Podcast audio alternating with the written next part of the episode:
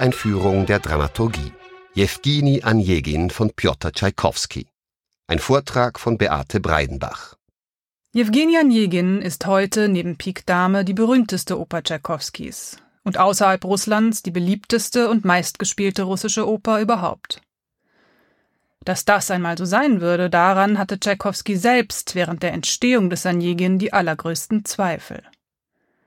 Die Meinung seiner Freunde und Kollegen war, dass der Stoff, den Tschaikowski sich ausgesucht hatte, der gleichnamige Versroman von Alexander Puschkin, erschienen 1825 bis 1833, dass dieser Stoff also undramatisch und handlungsarm sei und dass das Libretto viel zu wenig Bühneneffekte aufwies. Außerdem kannte und kennt bis heute jedes Kind in Russland dieses russische Nationalepos des russischen Nationaldichters schlechthin, der 1837 mit nur 38 Jahren im Duell ums Leben gekommen war. Kaum jemand konnte sich vorstellen, wie aus diesem ironisch-satirischen und noch dazu sehr umfangreichen Stück Literatur eine Oper werden sollte. Doch Tschaikowski hat seine Konzeption vehement verteidigt. Ich pfeife auf Effekte, schrieb er 1878 während der Entstehung des Stückes an den Komponisten Sergei Taniew, einen seiner schärfsten Kritiker. Ich brauche keine Zaren, Volksaufstände, Schlachten oder Märsche. Ich suche ein intimes, aber starkes Drama, das auf Konflikten beruht, die ich selber erfahren oder gesehen habe, die mich im Innersten berühren können. Tatsächlich ist Jewgeni Anjegin ein Stück über das ganz alltägliche Leben und die alltäglichen Emotionen junger Menschen, die sich übrigens auch nicht grundsätzlich von den Gefühlen junger Menschen von heute unterscheiden. Gerade deshalb ist dieses Stück so zeitlos. Tschaikowskis Jewgeni Anjegin bietet drei kleine Opern in einer. Jeder der drei Akte stellt ein eigenes, in sich abgeschlossenes Drama dar. Da ist zunächst die Tragödie Tatjanas. Auf den ersten Blick verliebt sich die ganz in der Welt ihrer Romane lebende junge Frau in Jewgeni Anjegin, einen ziemlich arroganten, ihr gegenüber völlig gleichgültigen Mann, der eines Tages unerwartet auf dem Landgut der Familie Larin auftaucht.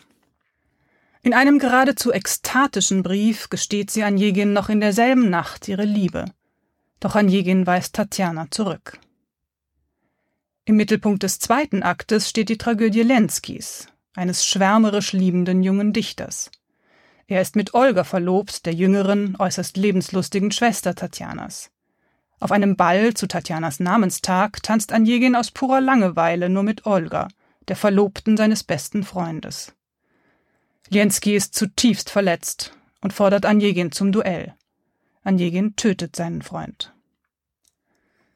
Im dritten Akt erleben wir die plötzlich ausbrechende Leidenschaft des bis dahin so beherrschten, auf alle anderen herabschauenden Außenseiters Anjegin.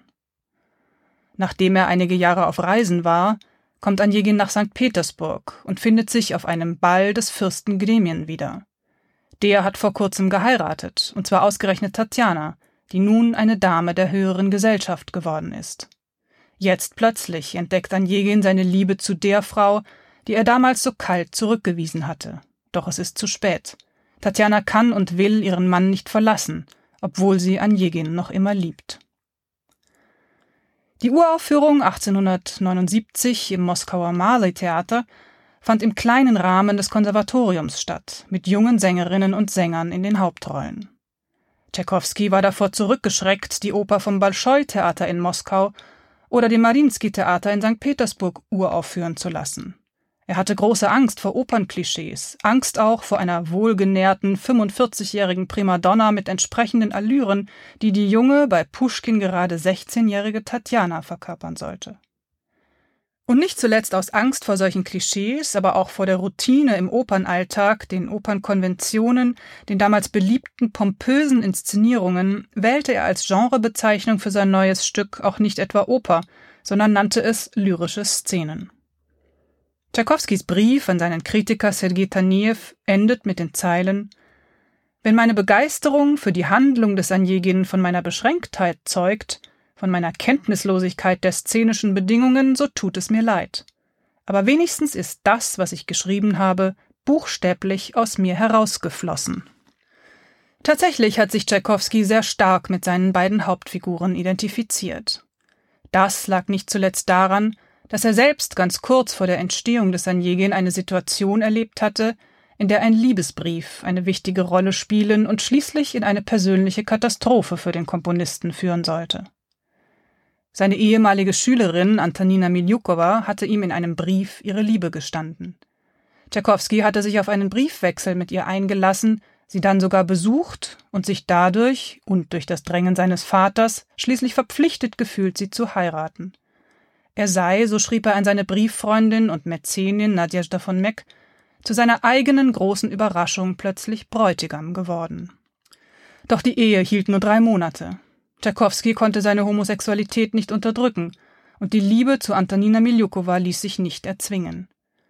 Die unerfüllte Sehnsucht, die sowohl Tatjana als auch Anjegin in der Oper erleben, hat also durchaus Parallelen zu Tschaikowskis eigenen Gefühlen.